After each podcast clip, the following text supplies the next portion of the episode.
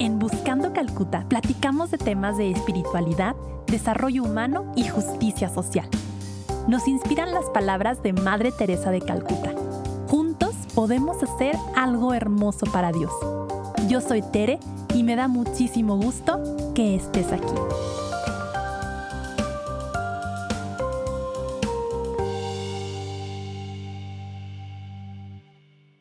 Hola, bienvenidos y bienvenidas a un capítulo más de Buscando Calcuta. Hoy estoy bien contenta porque tengo aquí frente a mí a una celebridad local.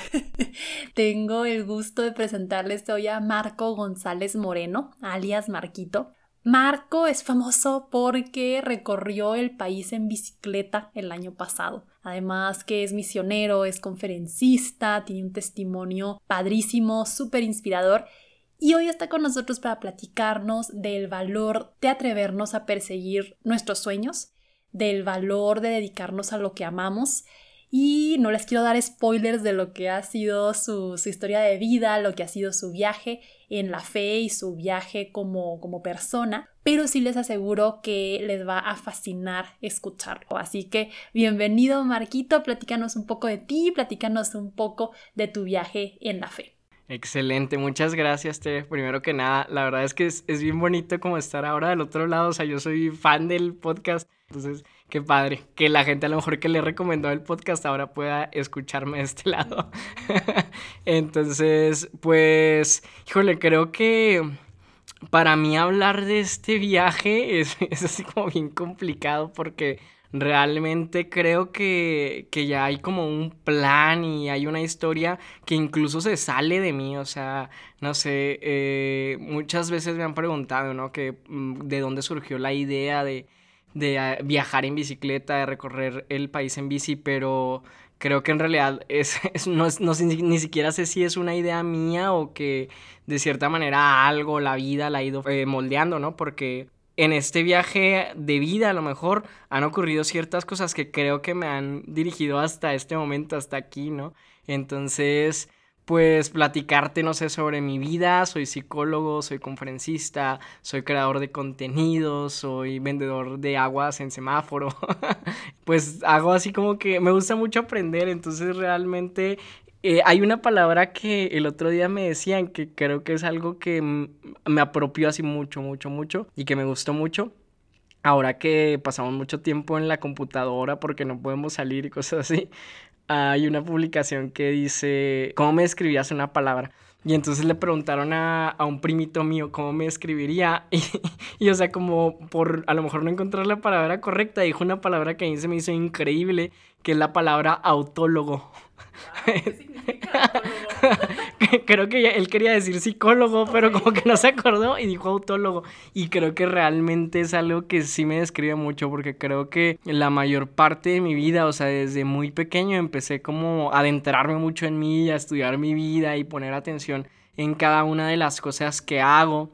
Entonces creo que si hay una palabra que me describe muy bien, creo que es esa autólogo. O sea, creo que soy una persona muy apasionada. A lo mejor se escucha muy egocéntrico, pero por mi propia vida y, creo que el, apasionarme por mi propia vida me ha llevado como también a experiencias con otras personas que me apasionan muchísimo, entonces. Te escucho y pienso en esta palabra conciencia, en la intencionalidad, como alguien muy despierto que sabe lo que quiere, que se reconoce y creo que eso también ha sido parte fundamental en tu historia de vida, el, el conocerte. Claro, sí, creo que me he permitido ser muy consciente y al mismo tiempo muy inconsciente. Siempre le digo a la gente que soy este un poco incongruente y creo que a lo mejor la palabra más correcta sería dicotómico porque creo que en mí mismo a veces encuentro dos polos, ¿no? Y a veces puedo ser la persona más profunda del mundo y al mismo tiempo en otro ratito la persona más simple del mundo, ¿no? Entonces, creo que me ha permitido ambas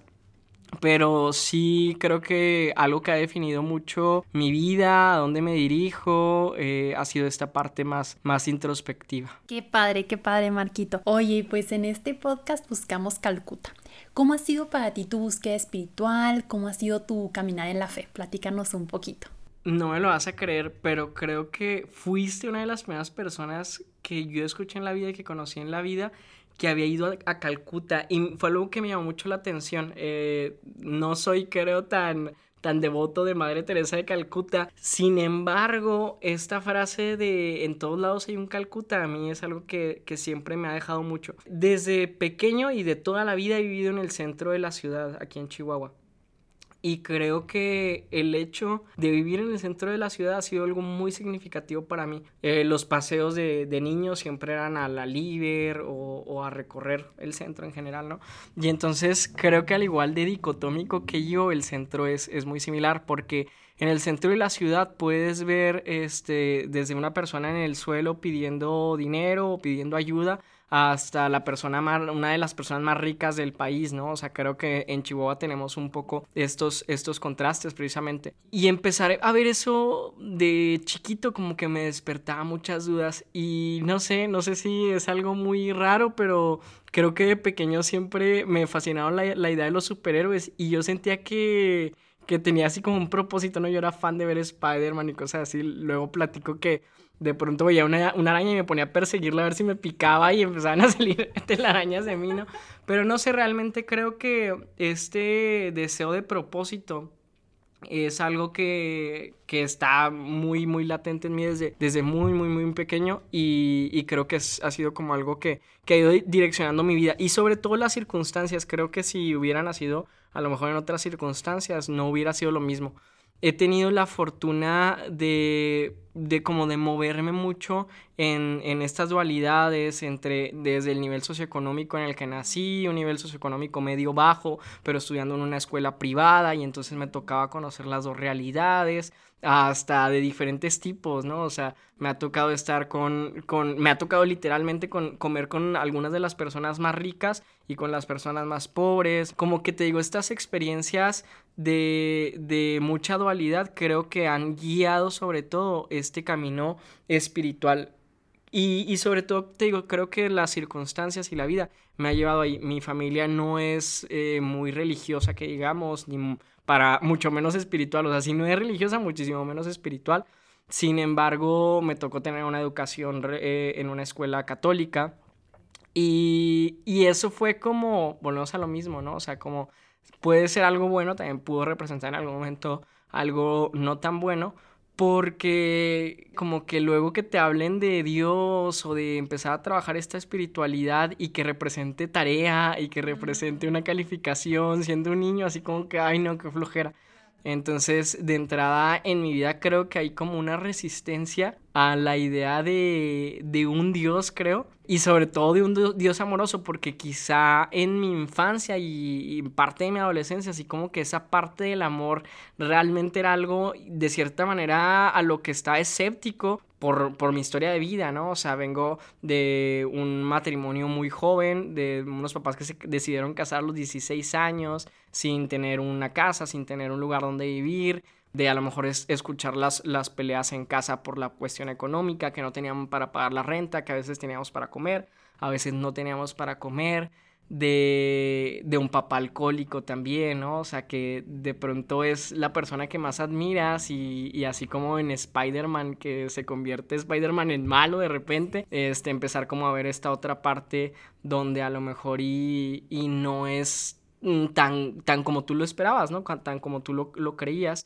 Y, y, pues como empezar a cuestionarte muchas cosas, ¿no? Y por otro lado, eh, llegar a la escuela y que te estén hablando de un Dios amoroso, un Dios Padre, un Dios de misericordia, que lo que le pidas te lo va a dar. Sí, o sea, como que a mí me empieza a causar mucho ruido, ¿no? Y digo, ay, o sea, ¿qué pasa? Y, a, o sea, a pesar de todo eso, creo que en mí siempre estaba esta parte de, es que voy a hacer algo en la vida, o sea, voy a compartir algo, voy a dejar algo a alguien pesar de, estas, de estos dos polos, pero realmente el hecho de pensar que, que Dios iba a tener algo que ver en esa historia, mm, no me gustaba tanto, la verdad, no me gustaba tanto.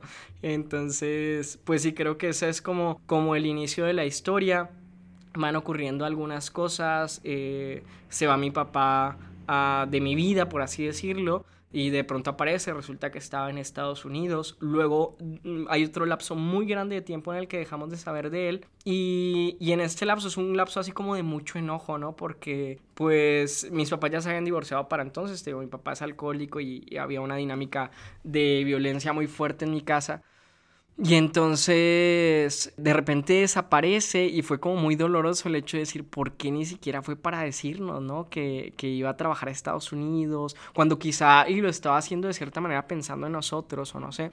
Pero fue muy doloroso, ¿no? Y pasa como de una etapa de, de coraje, de enojo, a una, a una etapa de miedo y tristeza porque llega otro lapso muy grande de tiempo en el que dejamos de saber de mi papá. Y en ese lapso de tiempo, eh, yo estando en esta escuela católica, de pronto llega un grupo de jóvenes a hablarnos de Dios, este, y como que de ahí empiezo como a, a tener otra perspectiva, ya no del Dios de un 10, de un 5, de una tarea, de una clase, sino de un, a lo mejor un Dios que, que de cierta manera se hace vida o se hace presente a través de las personas. Y creo que no se me queda una espinita, ¿no? Y me siento muy satisfecho y no sabía del todo por qué. Este grupo era un grupo mariano. Entonces, como a manera de prueba, ellos hablan mucho del rosario y que, y que lo que pidas se te va a cumplir y quién sabe qué tanto.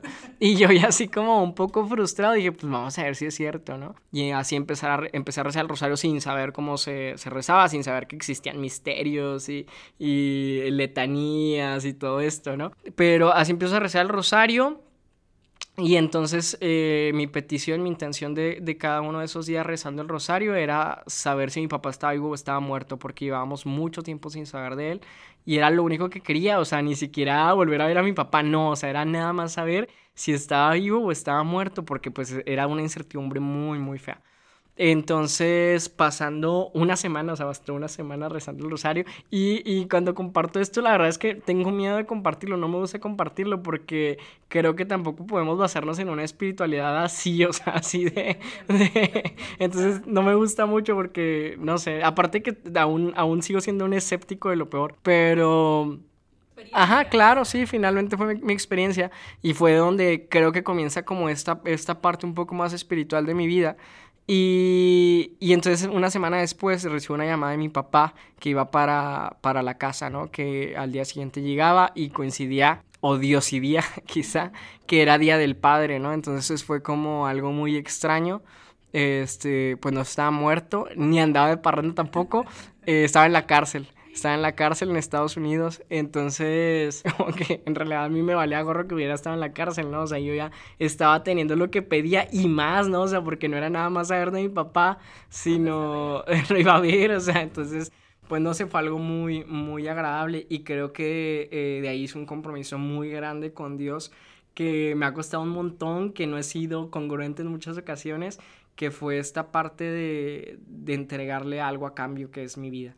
Y creo que es algo, es una, es una, es un, un, muy buen trato porque en realidad entregarle tu vida a Dios es, o sea, es lo mismo, ajá, o sea, así como, o sea, qué onda, ¿no? Este, entonces, pues, no sé, creo que ha sido una buena decisión, una decisión inteligente. Este, y pues sí, o sea, creo que a lo mejor ha como cambiado mucho este proceso espiritual, este caminar espiritual, pero pero a partir de ese momento como que recuerdo muchas cosas y recuerdo ese propósito y comienzo a intentar eh, dejar algo y compartir algo bueno con la gente y entonces cambia un poquito mi vida que en ese momento sí estaba así como con mucho coraje y la adolescencia, todo lo que daba y haciendo cosas que no favorecían a nadie y de las que ahorita no, no me arrepiento porque son experiencias y aprendí mucho, pero digo, no manches, o sea, qué feo lo que hacía, ¿no? O sea, como algo tan, tan simple, entre comillas, como ir a poncharle las llantas a un carro y luego después cuando se poncharon las llantas de mi carro y que tenía que comprar llantas, así que, ¿por qué? O sea, no puede ser. Entonces, sí, o sea, te digo, pues eh, ha sido un poquito de estas dualidades. Y, ya te digo, a partir de ahí, pues el hecho de ver que puedo compartir algo bonito con alguien, empecé a trabajar con jóvenes en, en situaciones vulnerables, eh, con chavitos que estaban comenzando a consumir drogas, empecé a ir de misiones con comunidad misionera, que es algo que tenemos ahí en común. Y, y, pues creo que siempre así, a partir de ese momento, mi vida ha estado muy orientada al servicio. Mm, en, en ocasiones muy del lado religioso, en ocasiones muy del lado social, pero creo que encaminada al servicio, pues sí, siempre a partir de ese momento. Oye, y me encanta lo que dices sobre las radicalidades, las dualidades. Y yo me acuerdo hace, hace algunos años, se me hace que tú ni siquiera habías salido todavía de la carrera. Y que te veía a las 7 de la mañana en misa, en catedral. Y yo decía, esta criatura, qué bárbaro, dando ejemplo pues de esta sed que todos tenemos, ¿no? Esta sed de conectarnos con Dios, de luego estas prácticas religiosas como, como pues la misa, nos reflejan esta búsqueda. Y a mí, a mí se me hacía como bien admirable, bien valioso el, el verte ahí, tú tan chiquito y ya demostrando que era algo importante para tu rutina. Y pues también algo, algo que es valioso para ti ha sido la psicología, ¿no? Y en ese sentido quiero encaminar mi próxima pregunta, que es ¿qué rol ha jugado la psicología en tu caminar? Y también has tenido un paso por la sociedad civil, las asociaciones. Entonces, platícanos un poquito de qué rol han jugado tanto la psicología como las asociaciones civiles en tu vida, Marquito. Claro, es uno de mis grandes amores en la vida, la verdad. Eh, entro a estudiar psicología precisamente por misiones. Yo desde chiquito siempre dije que iba a ser arquitecto, siempre así, o sea, yo creo que desde muy, muy pequeño, incluso en mis juegos, siempre era construir cosas y, y diseñar y cuestiones así. Y siempre le dije a mi mamá que iba a ser arquitecto hasta los últimos, el último semestre quizá de, la carrera, ya llevaba algunas misiones y disfrutaba mucho el hecho de, echar el chisme, o sea, de llegar a la casa de las señoras y empezar a platicar. Y como esta parte de, bonita de saber que podías estar platicando con alguien y que, que se podía ir satisfecha, o sea, que se podía ir un poquito mejor o simplemente el hecho de obtener un agradecimiento, ¿no? Que en realidad pues no es más que un símbolo a lo mejor de, satisfacción y no sé cómo que digo, mm, ¿qué, pasaría si me dedico a esto, no? Y entonces entra la, la opción de psicología, me enamoro de ella y, y, creo que la psicología viene mucho a evolucionar mi espiritualidad de cierta manera porque precisamente por esta parte humana que, mencionas, ¿no? O sea, creo que una espiritualidad inmadura, a mí me lastimó mucho y creo que a través de esa espiritualidad inmadura, eh, inmadura pude incluso llegar en algunas ocasiones a lastimar a otras personas porque me volvió un tanto prejuicioso. Entonces, en psicología, pues bueno, o sea, eres, eres tú persona, tú ser humano con otro ser humano y, y, no está tanto de por medio si es de cierta religión, de cierta orientación, como que eso vale gorro, o sea, son dos personas y ya dos, dos seres humanos y ya. Y entonces el empezar a voltear a ver al otro como humano realmente fue algo que movió mucho mi espiritualidad y que me hizo encontrar otro propósito hablas mucho de esta, de esta parte de la conciencia, ¿no? Que, que, ya mencionaba yo, a lo mejor de, de vivir muy, muy a conciencia y muy con propósito, pero yo creo que en realidad no es tanto que, que, tenga muy claro lo que deseo en la vida, sino que creo que tengo muy claro lo que tengo en la vida y, y pues lo que me toca hacer con eso que tengo, ¿no? El rol que me toca jugar en, en, el lugar en el que estoy. Y entonces creo que cuando somos conscientes de eso, empezamos a de cierta manera a dejarnos llevar, pero con un propósito, no solo dejarnos llevar así como así la corriente me mueve y ya, sino realmente sé dónde estoy, eh, sé lo que me toca hacer donde estoy, sé lo que quiero sobre todo hacer donde estoy y entonces empiezas a, ir caminando, ¿no? Porque no siempre vas a estar ahí, eso te va, a mover a, otro lugar. Y, creo que es como yo he ido direccionando mi vida, habrá, personas a las que les funcione y habrá personas a las que no. Pero, sí te digo, creo que en realidad ha sido un poquito esto y sobre todo en, asociaciones civiles, ¿no? Desde antes de entrar a la carrera me tocó empezar a trabajar con asociaciones civiles primero con mi casa Cedre, que es un centro de rehabilitación. Teníamos un, un programa para jóvenes en situación de vulnerabilidad que empezaron a tener contacto con drogas y esas cuestiones. Y entonces ahí no estaba de por medio eh, una alabanza, una oración, eh, una, una, religión, ¿no? Que incluso a pesar de que no es del todo religioso, muchas asociaciones civiles sí tienen ciertas bases de doctrina eh, cristiana, ¿no? En, en muchos casos. Pero pues era algo que no me podía tanto valer de ese recurso y entonces creo que eso de cierta manera como es una desventaja para algunas cosas, es una ventaja para otras cosas porque me permite más adentrarme a su realidad y conocer un poquito la realidad de cada persona desde la religión que tenga, desde las ideas que tenga, desde su, su pues sí, su manera de ser, ¿no? Entonces, te digo, pues es, es como de cierta manera esto de estar viviendo lo que nos toca y en el lugar en el que estamos lo que me va llevando a esto, ¿no? Eh, yo empecé así pues en un grupo de jóvenes en el que me tocó que llevaran ese retiro cuando yo estaba eh, chiquito, más chiquito porque chiquito todavía sigo estando de tamaño.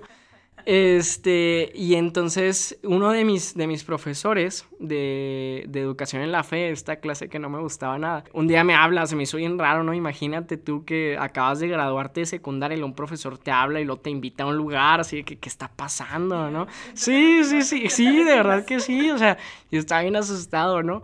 Y entonces me dice, oye, no, pues a ver si me podías ayudar, este, estoy trabajando con mi casa Cedre, vamos a hacer un programa y así. Y yo, pues estoy aburrido, no tengo nada que hacer, pues vamos a ver qué pasa, ¿no? Yo asustadillo, la neta iba con miedo. Este, ese profesor ahorita es uno de mis mejores amigos, es el, el, el director de, ese líder, que luego trabajamos ahí. Y creo que fue, o sea, como que ciertas circunstancias en mi vida me fueron direccionando mucho a la parte de las asociaciones civiles. Cuando yo entro a la carrera, en realidad mi intención era como dedicarme a la psicología clínica, dedicarme a la, a la terapia, pero realmente mi vida sí está, es, ha estado muy orientada a la parte de la psicología social. Eh, sí está dentro de mis planes dar terapia, estudiar una, una maestría en, en, algún modelo de terapia, pero sí creo que pues mi vida ha estado muy orientada a la parte social. Y entonces tú estabas un poco en un momento de tu vida que, bueno, así lo veo yo, que tenías todo bien. Tenías tu trabajo, estabas con esta parte de la psicología social, estabas impactando en diferentes comunidades aquí en Chihuahua, pero algo te mueve, algo pasa que te impulsa a buscar algo diferente. No sé qué tanto antes lo traías pensando, antes de que te decidieras hacerlo, pero ¿qué es lo que te mueve a buscar un cambio y a dejar esto que tenías en tu trabajo, esto que tenías de que dabas conferencias, para buscar recorrer México en bicicleta? Sí, pues te digo igual y tampoco lo tengo muy claro, ¿eh? a pesar de que te digo que soy autólogo y, y que eh, soy una persona muy introspectiva, realmente al día de hoy aún no lo tengo claro. Quizás si esto hubiera sido dentro de cinco años te diría otra cosa. Nos volveremos a... Pero, pero no sé, o sea, realmente volvemos a lo mismo, ¿no? O sea, creo que hay algo que va dirigiendo de cierta manera nuestras vidas, ¿no? O sea, yo desde chiquito, de cierta manera, soñaba algo muy similar a esto. Yo le decía a mi mamá, voy a comprar un carro, voy a vivir en mi carro, voy a pagar una suscripción a un lugar como la Guay, ahí voy a llegar a bañarme, voy a tener mi ropa y voy a vivir así. O sea, como que, como que veía la vida de mis papás y decía, es que esto está súper complicado y no entendía por qué se complicaban tanto, ¿no? Y así como que, qué o sea, puedes vivir de una manera sencilla. Yo decía que iba a comer maruchan siempre de chiquito, o sea, está bien barata, pues como siempre maruchan y me dejo de estar preocupando por, por pagar una renta y cosas así, ¿no? O sea, yo no entendía por qué este, se preocupaban tanto los adultos de niño y era fan de, de estos programas como Ripley y todo esto, de la gente que contaba historias extraordinarias. Y en una ocasión ya más grande, más a conciencia, escuché una conferencia de Juan Sisto Juan Sisto es un español que recorre todo el continente, desde Argentina, desde Ushuaia hasta Alaska, en tres años y medio en bicicleta. Y cuando escuché eso dije, wow, qué padre, ¿no? Pero pues yo ni soy ciclista, ni tenía bicicleta en ese momento, ni nada. Pero bueno, esta, esa parte, eh, mientras estaba trabajando en lo que comentabas con comunidades vulnerables, coordinando ciertos programas, al mismo tiempo estaba dando conferencias, muchas orientadas a la prevención del suicidio. Había tenido un intento de suicidio yo eh, hacía un año quizá que, que había tenido un, intento de suicidio y aproximadamente seis meses me había dedicado mucho a las conferencias de la, de, de la prevención del suicidio. Y entonces me estaba yendo muy bien, me estaba yendo muy, muy bien, tenía mucho trabajo y me daba cuenta que era un problema que no estaba nada más en Chihuahua. Si bien Chihuahua, no, no sé ahorita las cifras, la verdad, exactas cómo están, pero estábamos en primer lugar a nivel nacional en suicidios, pero no era el único lugar en el que estaba ocurriendo. Entonces, de como de este, de, no sé, era algo muy padre, ¿no? Que de repente me hablaran para una conferencia y me trasladaran a algún lugar y luego me pagaran el hotel y todo, o sea, no sé, yo estaba viendo, yo estaba, ajá, sí, me encantó, me encantó, o sea, obviamente, ¿no? O sea, yo comía lo que quería, no sé, estaba súper padre, me pedían autógrafos, ¿no? Y cosas así, y esta parte de, y esta parte de la soberbia, pues le va ganando a uno, ¿no? O sea, la verdad es que, no sé, a mí fue algo que sí me gustó demasiado porque era algo que me apasionaba mucho, que para serte honesto, no me gustaba tanto la parte de dar conferencias porque para algunas personas eran soluciones inmediatas y para mí nunca lo han sido. O sea, realmente no sé, me, mm, a lo mejor y ahorita voy a perder trabajo a partir de esto, pero trabajaba con, con algunas instituciones que creían que con llevarme a mí a dar una conferencia se iba a solucionar el problema y en realidad pues solo era un paso, ¿no? Y entonces era así como esta frustración de, híjole, o sea, me gustaría hacer más, pero bueno, si puedo hacerlo, pues lo voy a hacer de la mejor manera, ¿no? Entonces sí sabía que estaba teniendo un impacto, luego había algunas personas que, que me escribían y me compartían que a lo mejor ellos estaban pensando en terminar con su vida y algo se movía, ¿no? Y entonces digo, pues obviamente esto vale la, la, pena, me están pagando, este, estoy, estoy disfrutándolo muchísimo. Y me empieza, como que en realidad el deseo de viajar, porque empieza así como un deseo de viajar, es por la parte de las conferencias. La idea era dar conferencias por todo el país, esa era la idea original. No tenía dinero para viajar por todo el país, eh, obviamente tenía que renunciar a mi trabajo, donde también me estaba yendo bien, eh, renunció al trabajo, empiezo a, vender conferencias, ya estaba claro la parte de, la bici, pero sí empezó por, por este lado de, de, solamente viajar y vender conferencias. Entra la parte de la bicicleta, realmente no sé, no sé muy bien cómo.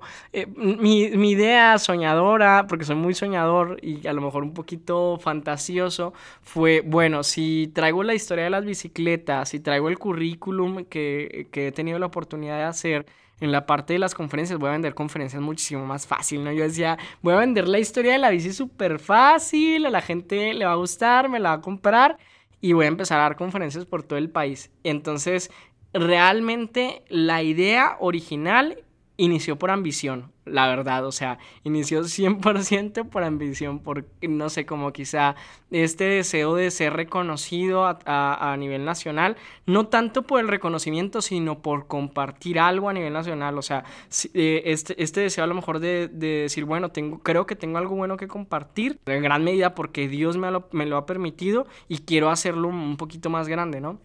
Entonces empieza de esa manera ambiciosa y establezco una fecha. Establezco el 25 de abril. No sé, realmente creo que intento darle mucho simbolismo a todo lo que hago y el 25 de abril había sido el día que me había intentado suicidar. Entonces era como un símbolo de no quiero voltear a ver el 25 de abril y ponerme triste, ay, ¿por qué? O sea, sino voltear a ver el 25 de abril y decir, qué chido, o sea, un 25 de abril me atrevía a, a vivir en el máximo esplendor que quizá lo he hecho, ¿no? Y entonces ese día este, decidí salir con algunas complicaciones, con algunos retos, con, con, algunas tentaciones de cierta manera, porque en ese momento estaba vendiendo muchísimas conferencias, o sea, económicamente me estaba yendo como nunca en mi vida, laboralmente pues lo mismo, pero no sé, como que dije, tengo que serme fiel, establecí esta fecha y si empiezo a poner pretextos nunca voy a salir porque siempre los voy a tener. Entonces ya es, es así como, como comienza. Como empieza el sí, este viaje. Sí. Y dentro de todas esas historias, seguramente hubo algunas que te marcaron de una forma especial. Dentro de todas las vivencias, ¿qué nos pudieras platicar que fue especialmente significativo de personas que conociste, experiencias que tuviste, que, fueron especiales para tu vida, para tu corazón? Sí, eh, pues el anhelo más grande en mi vida es formar una familia, ese es el anhelo más grande en mi vida. Eh, no solo formar una familia, sino una familia de tal o cual manera. Pero creo que los aprendizajes y las anécdotas van mucho sobre esa línea. Me tocó conocer a, a una pareja súper bonita que son de aquí de Chihuahua, pero los conocí en Querétaro, me dieron hospedaje, es la hermana de un amigo. Y entonces, no sé, me platicaron como su historia de amor. Eh, al proyecto yo lo decidí llamar Love Tree porque creo que siempre fue una enseñanza de amor bien grande, bien, bien grande. Y una de las, de las que yo aprecio más porque creo que se asemejan más a mi realidad es la de ellos, ¿no? Él le propone matrimonio a ella eh, sin tener un trabajo, sin tener una casa, o sea, así como que en situaciones complicadas y ella acepta. Eh, estaban de vacaciones con la familia de ella, ¿no? Y o sea, así como que en realidad no era la cosa más prudente del universo, pero creo que ellos deciden arriesgarse por amor. Y entonces cuando tengo la oportunidad de conocerlos y que me hospedan en, en Querétaro, o sea, no te imaginas, de verdad, era llegar ahí y sentirte amado, o sea, se amaban tanto que realmente se desbordaba, así, o sea, no sé, se me hacía súper bonito, o sea, yo me levantaba en la mañana y Jessie, súper linda, de que, ah, mira, te hice desayuno, porque yo me iba a vender botellitas de agua al semáforo, y me hacía desayuno para que yo comiera cuando estaba en el semáforo, no sé, o sea, como, como mucho amor. Y creo que que esa es una de las historias, hay otras, hay otras muchísimas, por ahí está Jimmy Blanquita en la Huasteca Potosina que me hospedan y no me quieren dejar ir de su casa porque les daba miedo que me fuera así, o sea, está también la, la historia de, de, Don Uriel y, y Patty, también en un pueblito que se llama Cerritos en San Luis Potosí, que dice Don Uriel que la primera vez que, que vio a Patty le dijo, tú vas a ser la mamá de mis hijos. Y resulta que pues ahorita tienen unas hijas hermosas, un negocio increíble y sobre todo como muy, muy sustentado en el amor, ¿no? Y creo que hasta, hasta ese momento de mi vida todo lo que había hecho, y eh, lo sigo pensando, pero de una manera diferente, siempre había sido pensando en mi esposa y mis hijos. O sea, yo quiero trabajar un montón ahorita para el día que tenga mis hijos poder estar con ellos, ¿no? Si es que eso llega a pasar, porque realmente no estoy seguro. No sé si ahorita voy a salir en la bici y me van a atropellar, espero que no. Pero, pero no sé si eso va a pasar, ¿no? Pero realmente yo estoy trabajando para que eso ocurra, ¿no? Y yo recordaba mucho de chiquito cuando a lo mejor no veía a mi papá en todo el día y llegaba y así que es que no estás conmigo, ay, es que estoy trabajando por ti, me decía. Entonces yo quiero ahorita hacerlo, ¿no? Para que cuando estén decirles es que estuve trabajando por ti. O sea, hasta este momento siempre estuve trabajando por ti, siempre estuve pensando en ti. Pero en el viaje me doy cuenta que estas grandes historias de amor y estas enseñanzas que empiezan a impactar mucho en mi vida son las de los arriesgados, no, no las de los preparados. Conozco a, a mi familia en Aguascalientes no los conocía, eran unos tíos que no conocía, los conocí en Aguascalientes, que también se habían arriesgado un montón y tenían una familia súper bonita, este, Patti de un Ariel, o sea, qué más riesgo decirle la primera vez que la ves, ¿no? Así, tú vas a ser la mamá de mis hijos y resulta que sí, ¿no? Este, Alexis con, con Jessie ahí en, en Querétaro, que son la pareja joven que te comento, o sea, de proponerle matrimonio sin a lo mejor tener así algo tan seguro, ¿no? Entonces creo que realmente las historias de amor exitosas, entre comillas, porque pues bueno, el éxito es algo que es una palabra con la que tengo cierto recelo, pues creo que er, estaba más definido más que por la planeación y por el trabajo previo, creo que más bien por estar dispuestos a arriesgar ambos. Entonces, no sé, creo que esa es como una de las enseñanzas más grandes que te digo, ahorita te menciono así unos casos, pero fue así, o sea, estado, te podría mencionar una de cada estado por el que pasé, así. Sí, pues es que México y el mundo está lleno de gente que ama, sí, gente que sí, se ha arriesgado sí, y gente dispuesta a compartir. Sí, definitivamente. Necesita uno atreverse a ser vulnerable, Sí. Para compartir estas historias, para pues sí, mostrarse y abrir las puertas de su casa a un chavo que va en bicicleta por todo el país. Sí, sí, sí. Marquito, luego después de esta travesía, algo pasa. Algo pasa que se termina el viaje, que decides que es momento de ponerle punto final.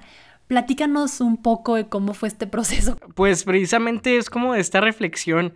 en Ciudad de México me tocó estar en el seminario con unos este, seminaristas agustinos de, de, de Ever, que trabaja aquí en ser líder, dejarme, consiguió ahí hospedaje y estaba en el seminario con ellos. Y como que ahí empecé a, a, reflexionar mucho, o sea, realmente eh, arrastrando estas historias de amor que traía y decía, es que, o sea, estoy trabajando y el anhelo de mi vida es formar una familia.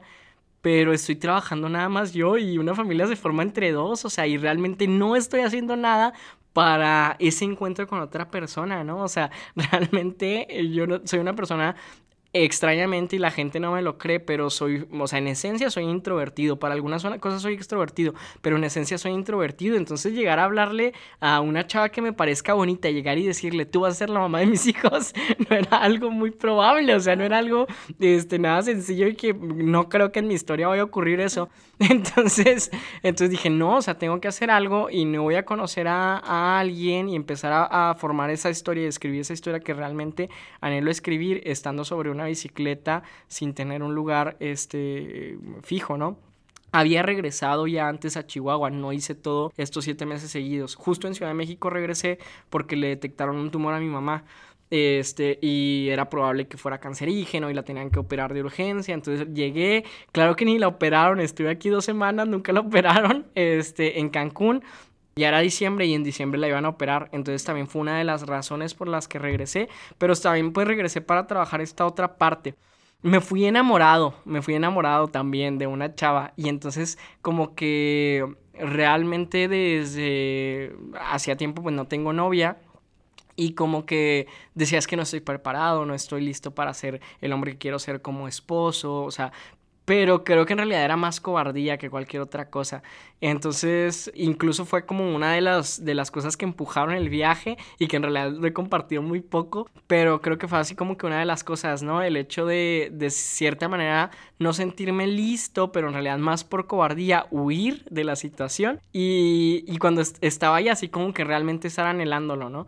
Entonces, en la, en la avenida acá, eso es, esto es una exclusiva, ay, nunca lo había compartido, pero en la, en la avenida acá Chihuahua, en el momento en el que iban a operar a mi mamá, que está en Ciudad de México, hablo con ella y me dice, la verdad es que no, o sea, no se hace.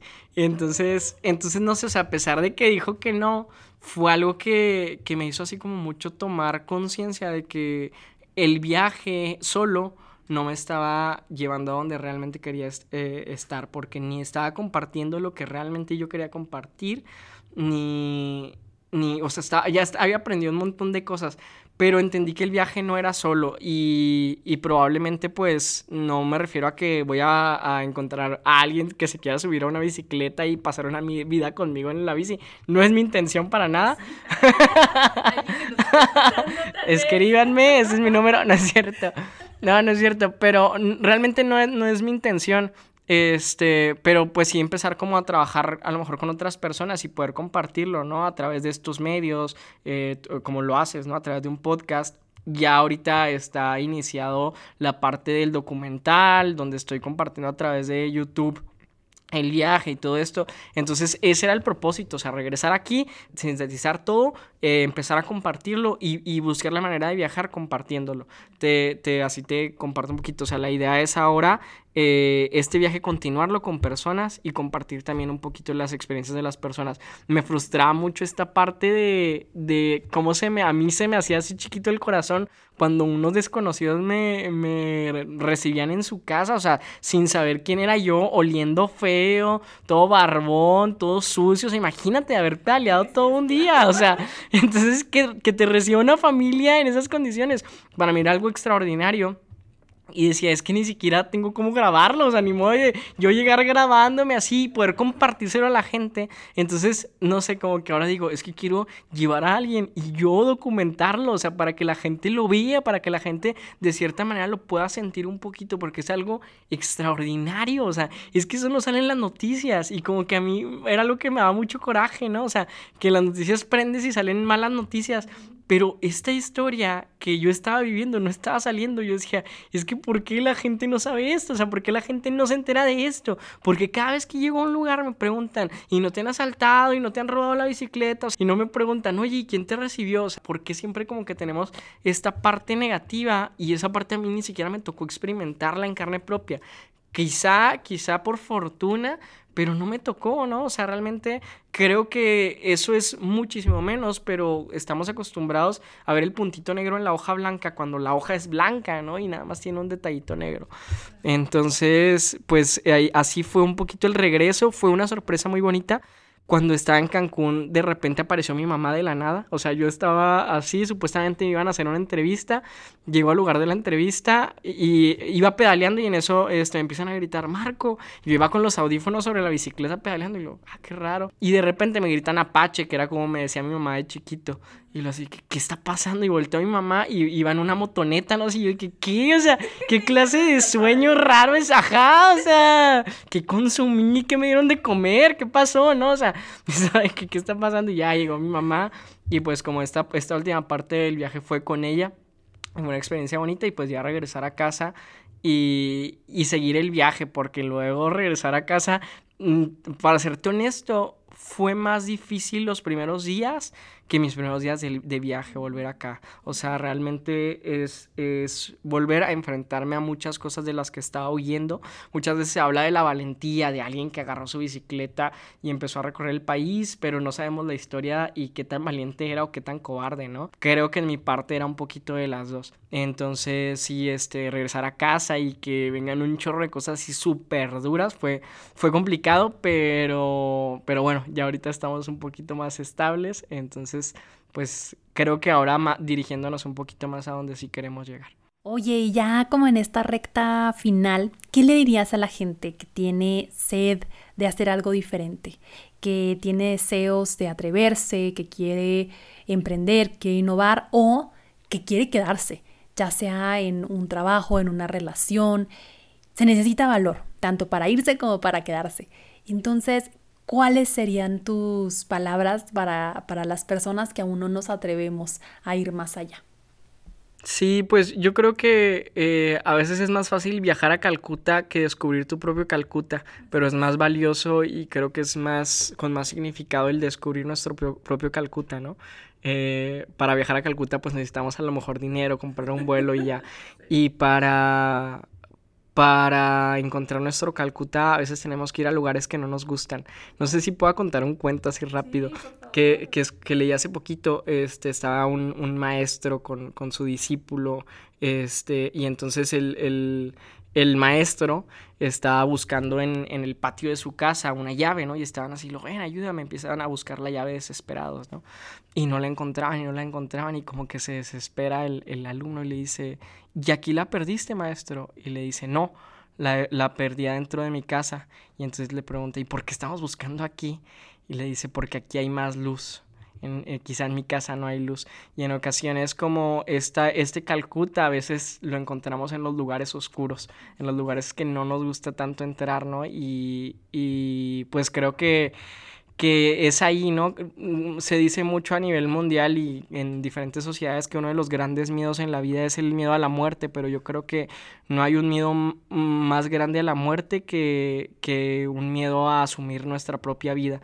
Entonces creo que cuando comenzamos a asumir nuestra propia vida y cuando somos conscientes que nos vamos a morir, que es lo que yo te decía ahorita, ¿no? O sea, no sé si saliendo de aquí me van a atropellar y hasta aquí se acabó la historia y ya salen los créditos, ¿no? Como en los memes, pero pero realmente creo que, el, ser consciente de que somos humanos, de que somos frágiles, de que nos vamos a morir, también puede ser un motor para hacer las cosas. A, mí ha sido uno de los grandes motores, ¿no? El ser consciente de la muerte. la manera en la que comienzo este documental es grabando un video que se llama Por si me muero y fue algo, el tema de la muerte fue algo que estuvo presente durante todo el viaje, o sea, desde el inicio. Alguien llegó conmigo y me dijo, eh, ¿y te quieres morir? O sea, así tal cual, ¿no? Por cumplir un sueño. Entonces creo que a veces tenemos mucho miedo a cumplir nuestros sueños porque es más fácil, creo yo, ser víctimas y vivir frustrado y decir es que eh, no, es que no pasó esto por la vida, por las circunstancias y todo eso, hacernos responsables y trabajar lo que se necesita para, para entonces decir, híjole, o sea, no pasó porque yo no lo permití, o pasó porque yo trabajé suficiente para que eso ocurriera. Y te digo, pues yo no sé si los sueños en mi vida van a alcanzar a ocurrir, no tengo segura la vida, pero estoy trabajando por ellos. Entonces me siento satisfecho, o sea, a pesar de que ahorita las situaciones están súper complicadas, ¿no? Y mucha gente tiene miedo a esta parte de, de, perder su seguridad, y creo que yo la perdí bien cañón, porque pues eh, ahorita, por ejemplo, no tengo un empleo, llegó esto de la pandemia y me quedé, o sea, totalmente sin trabajo. Ya tenía vendidas unas conferencias y cuando empezó esto fue que no, dijo mi mamá que siempre no, entonces no se va a hacer, este, no tienes una fuente de ingresos. Pero al menos te puedo decir ahorita que me siento satisfecho. No te, no te voy a decir que es fácil, o sea, no le voy a decir a quien está escuchando esto y que quiere iniciar esto que el final es feliz. No le voy a decir que, que va a salir todo bien, que va a salir todo como lo planea pero creo que es mejor el saber que lo intentaste a preguntarte qué hubiera pasado. Entonces, no sé, al menos yo tengo ahorita la certeza de saber qué es lo que pasó, no lo que hubiera pasado. Entonces es muchísimo más valioso para mí eso. Y yo creo que ha sido un capítulo lleno de sabiduría, que nos has compartido de una forma bien auténtica, sincera, generosa, lo que ha sido tu caminar. Yo creo que así como yo, la gente que nos escucha está muy contenta, está muy inspirada Te agradezco infinitamente por tu compartir tan bonito. Marquito da talleres, por ahí les voy a poner su usuario para que lo busquen, para que tomen talleres con él, porque de verdad es una persona con una magia especial para transmitir y bien agradecidos de que hayas estado con nosotros en este capítulo.